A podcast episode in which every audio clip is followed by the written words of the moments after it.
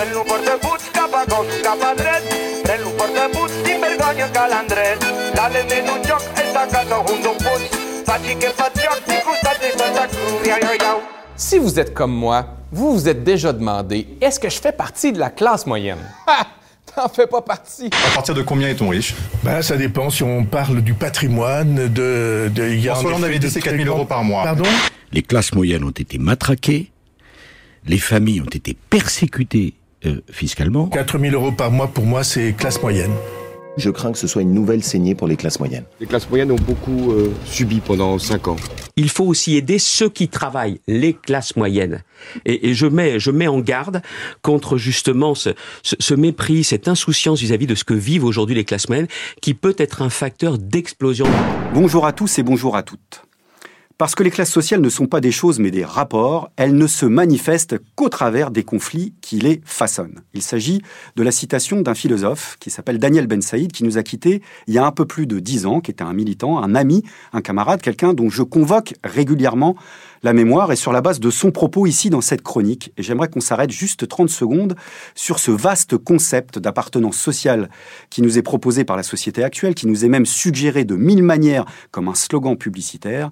Je vous parle du concept de classe moyenne. Surtout quand ce concept est décliné au singulier au titre de la classe moyenne.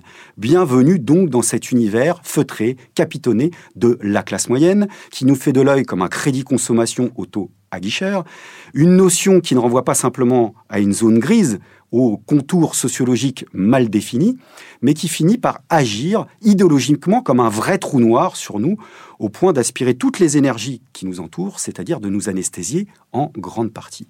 Et qui a pour conséquence que beaucoup d'entre nous, assez magiquement, eh se proposent d'être les passagers volontaires de ce bateau fantôme, socialement et politiquement non identifié, des classes moyennes, qui navigue fièrement, soi-disant, entre deux eaux entre le un peu plus que les autres, du point de vue du bas de l'échelle de la société, et pas suffisamment pour en être, du point de vue de la haute société s'entend. Tiraillé en permanence entre la peur du déclassement, qui tétanise, et l'aspiration à l'ascension sociale fulgurante, qui évidemment n'arrive jamais, ou alors rarement, au titre de l'exception, une exception qui sera évidemment valorisée, mise en avant comme une légende urbaine, hein, sur, le, thème, euh, finalement on arrive à se faire soi-même, mais qui, comme toute exception, confirmera une règle, c'est qu'en haut de la société, tout est bouché, les places sont chères, nous avons quelques dynasties sociales qui en réalité se reproduisent depuis des décennies et des décennies. Pourtant, si on écoute eh bien, le discours dominant, tout se joue ici, au centre, au milieu, dans cette moyenne, avec cette classe. C'est là qu'il y aurait le creuset des principaux protagonistes qui font avancer la société. Je tiens à vous dire une chose. Depuis des mois, je parle des classes populaires, je parle des classes moyennes. Depuis des mois, je me bats contre ce qui corrode l'esprit et le cœur de notre société, qui est cette assignation à résidence. Et donc j'ai le droit de demander, pour ma part, de ne pas être assigné à résidence. Moi, je ne suis pas né dans l'oligarchie financière ou la banque d'affaires je pense très sincèrement que nous avons toute la légitimité et la capacité à rassembler largement parce que nous portons le projet le plus juste pour les classes moyennes et les classes populaires. Pourtant, y a regardé de plus près, rien n'est moins sûr. C'est un peu comme nous inviter à observer l'histoire à la manière d'un match de foot qui ne serait retransmis que sur le banc des remplaçants. Je parle d'éternels remplaçants, c'est-à-dire ceux qui vont jamais remplacer les titulaires et qui ne joueront peut-être qu'un jour que si l'équipe est rétrogradée dans les divisions inférieures. Parce qu'au niveau footballistique, ça ressemble à peu près à ça, les classes moyennes. Alors qu'on se comprenne, je n'entends pas de cette manière dénigrer les travaux qui sont effectués dans le domaine des statistiques ou de la sociologie et qui se concentrent en effet sur les couches intermédiaires, moyennes du point de vue des métiers, des professions, une catégorisation sociale dans le détail qui, du point de vue des sciences sociales, a un vrai sens et donc participe à la réflexion collective. Il ne s'agit pas non plus de penser ou d'affirmer qu'une société de classe qui est fracturée en tant que telle serait fracturée au laser, au cordeau, au centimètre près. Ça n'aurait pas de sens puisque les classes, précisément, ne se mobilisent qu'au travers de chocs perpétuels, de relations euh, tumultueuses qui se nouent entre elles un peu à la façon de la tectonique des plaques, qui crée forcément des bougées, des évolutions, des côtes mal taillées, ciselées, des zones fluctuantes, donc par nature. Euh, il ne s'agit pas de se dire qu'on va prendre des étiquettes figées, qu'on va mettre sur des cases, en faisant rentrer artificiellement chaque individu. Non, c'est d'abord et avant tout une question dynamique. Et c'est d'autant plus vrai que, quel que soit le mode de production, toute société où existe une classe des exploiteurs une classe des exploités laisse aussi sa place pour les intermédiaires, pour des zones de no man's land, pour des inclassables qui sont ni tout à fait de l'un ni tout à fait de l'autre. Il était prévu aujourd'hui une grande manifestation sur les Champs-Élysées, celle des classes moyennes. Comme il y a le français moyen, il y a les classes moyennes. Et si elles sont au pluriel, c'est que certaines classes sont plus moyennes que les autres. Enfin, c'est mon explication. En tout cas, le propre de ce qui est moyen, c'est de rarement faire d'éclat, comme la majorité silencieuse en politique. Et c'est pourquoi, cet après-midi, sur les Champs-Élysées, il y avait davantage de gardes mobiles et de journalistes que de manifestants. Ils étaient quelques centaines, des classes moyennes, pour protester contre les impôts, les abus du fisc et les technocrates. En tête de ce petit cortège se trouvait M. Philippe Malo, ancien ministre. Comme les gardes mobiles barraient l'accès des Champs-Élysées, les manifestants ont descendu l'avenue Georges V et, selon les organisateurs, de nombreuses personnes qui auraient voulu les rejoindre n'ont pu le faire à cause de ce changement d'itinéraire. Quoi qu'il en soit, le peu d'ampleur de cette manifestation ne signifie pas que les classes moyennes n'ont pas de revendications. Surtout, elles voudraient peut-être bénéficier de plus d'estime et d'intérêt de la part des pouvoirs publics et de la collectivité. Elle rappellerait volontiers le rôle historique qu'a joué la bourgeoisie dans l'histoire. Mais, est-ce bien de la bourgeoisie qu'il s'agit? Car au, moins, à moins d'être au SMIC ou d'être un grand patron, qui n'a pas le sentiment d'appartenir aux classes moyennes? La vraie question donc est de savoir si cette classe moyenne correspond à une réalité en termes d'acteurs ou d'actrices de l'histoire, ou si au contraire, cette classe moyenne recouvre une forme d'armée de réserve des grands abstentionnistes de la lutte de classe, qu'aurait été créée précisément dans cette optique, historiquement pour ça. Alors historiquement, précisément, classe moyenne apparaît à peu près au XIXe siècle. D'abord au singulier, c'est la middle class. Et la middle class, en Angleterre, pendant longtemps, a surtout désigné cette nouvelle classe bourgeoise industrielle qui, ascendante, cherchait à prendre le pas sur la noblesse et l'aristocratie britannique. N'oublions pas qu'étymologiquement, bourgeoisie, c'est d'abord les habitants des bourgs, c'est-à-dire ceux qui, par l'intermédiaire d'autres, ont cherché à tirer leur fortune non plus de l'activité de la terre, mais de l'activité commerciale, industrielle, concentrée sur les zones urbaines, comme on le sait. Donc pendant longtemps, la middle class, ça a été cette nouvelle classe bourgeoise qui n'avait pas encore trouvé sa place dans l'histoire, et qui la trouvera ensuite, et on sait de quelle manière. Au pluriel, classe moyenne, durant une bonne partie du XIXe siècle, c'est une notion qui a surtout été accolée à celle que Marx définissait sous le vocable de petite bourgeoisie. Alors la petite bourgeoisie, c'est sujet de grandes discussions sémantiques. Parfois même certains imaginent que c'est une vanne au sein des milieux militants. C'est absolument pas le cas. Pour Marx, ça correspondait à une catégorisation sociale très précise. En l'occurrence, euh, essentiellement les petits propriétaires terriens, les paysans, mais aussi les artisans, les commerçants, les petits industriels, c'est-à-dire ceux qui en effet ont un pécule, ont un capital dont en général ils n'ont pas hérité, mais qui surtout ne leur suffisent pas pour continuer à vivre. Donc ni tout à fait de la bourgeoisie, ni tout à fait du prolétariat, mais une force sociale qu'on va pourtant retrouver dans les différents événements sociaux et politiques du XIXe siècle. Et c'est ça qui change fondamentalement au XXe siècle, où beaucoup d'éléments vont être reconfigurés pour deux raisons. La première, c'est que précisément ces classes moyennes indépendantes, la petite bourgeoisie selon Marx, va tendre évidemment à s'éteindre dans le cadre d'une société qui s'urbanise, qui s'industrialise, où la classe ouvrière est de plus en plus importante. On pense évidemment à la chute numérique dans les sociétés occidentales, ne serait-ce que de la paysannerie. La deuxième raison, qui intervient plus tard comme un effet lent et différé, s'opère au sein du salariat avec une part accrue, pour faire vite, de l'activité intellectuelle au sein du salariat en complément de l'activité manuelle. C'est-à-dire toute une série de nouveaux emplois, d'emplois d'employés dans les bureaux, dans les services, des tâches d'encadrement, des tâches spécifiques, des tâches qu'on va retrouver évidemment dans le cadre des entreprises avec ces salariés en chemise, ces employés en chemise, c'est-à-dire employés en col blanc, le col blanc, c'est une expression qu'on doit, en tous les cas dans la littérature, pour la première fois, à un écrivain nord-américain qui s'appelle Upton Sinclair et qui le reprend lui-même de l'argot populaire, en l'occurrence. Parce que col blanc, les salariés en chemise, c'est évidemment une opposition au col bleu, c'est-à-dire au bleu de travail. Bleu de travail qui a également son histoire symbolique extrêmement forte dans l'histoire du mouvement ouvrier. Euh, bleu du travail qui va se systématiser à la fin du 19e siècle comme une tenue vestimentaire de rigueur pour éviter d'abord les accidents avec des vêtements trop amples, des vêtements moins salissants, des vêtements plus robustes. Quant au bleu, le bleu du travail, le bleu prussien, ça s'appelle, le bleu de Berlin, qui a été découvert par hasard, il a eu cet avantage d'être un pigment synthétique extrêmement robuste et surtout extrêmement économe. C'est pour ça que ça s'est démultiplié dans les entreprises. Je dis ça parce que mine de rien, en signe de ralliement social, pour les ouvriers et le mouvement ouvrier, le bleu de travail a représenté quelque chose d'effectif durant le 19e siècle et tout le long d'une partie du 20e.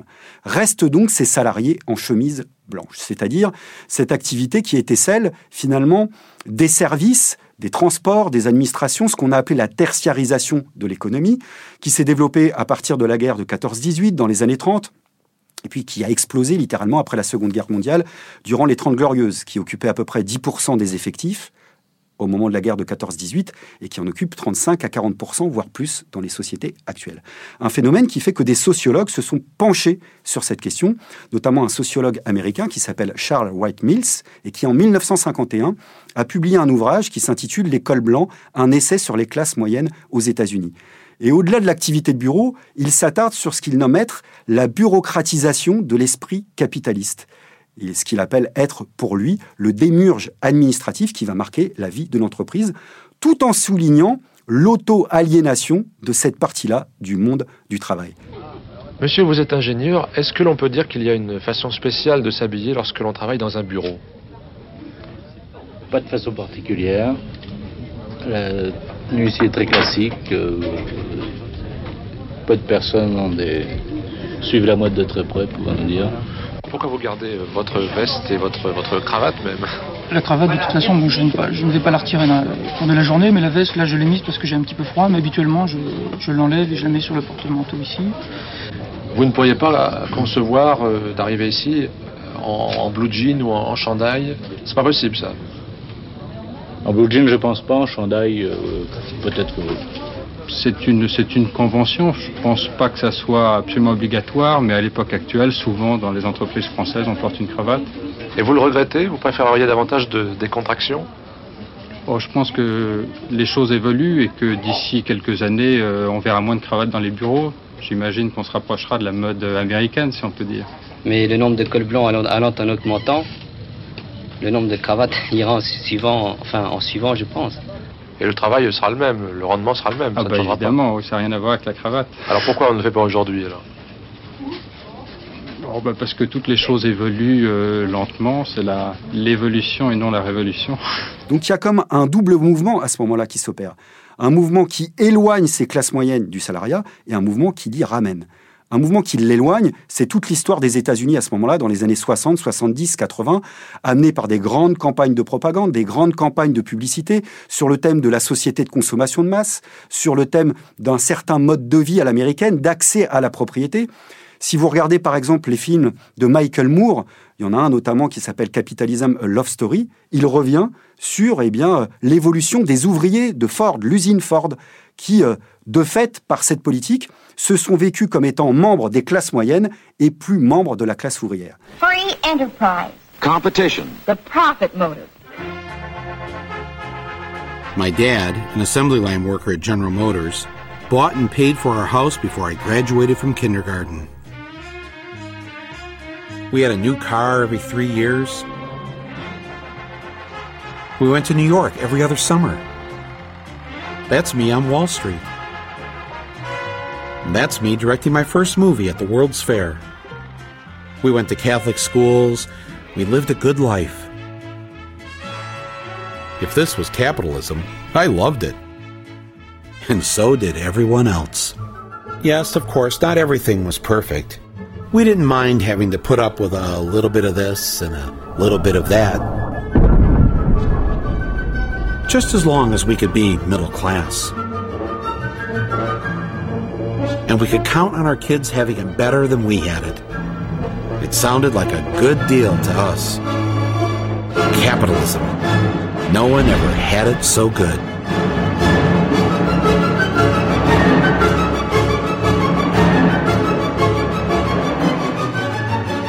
And then, right when we were in the middle of this big love affair with capitalism, ABC Sunday night movie, The Gambler, will continue in its entirety following this live report from ABC News.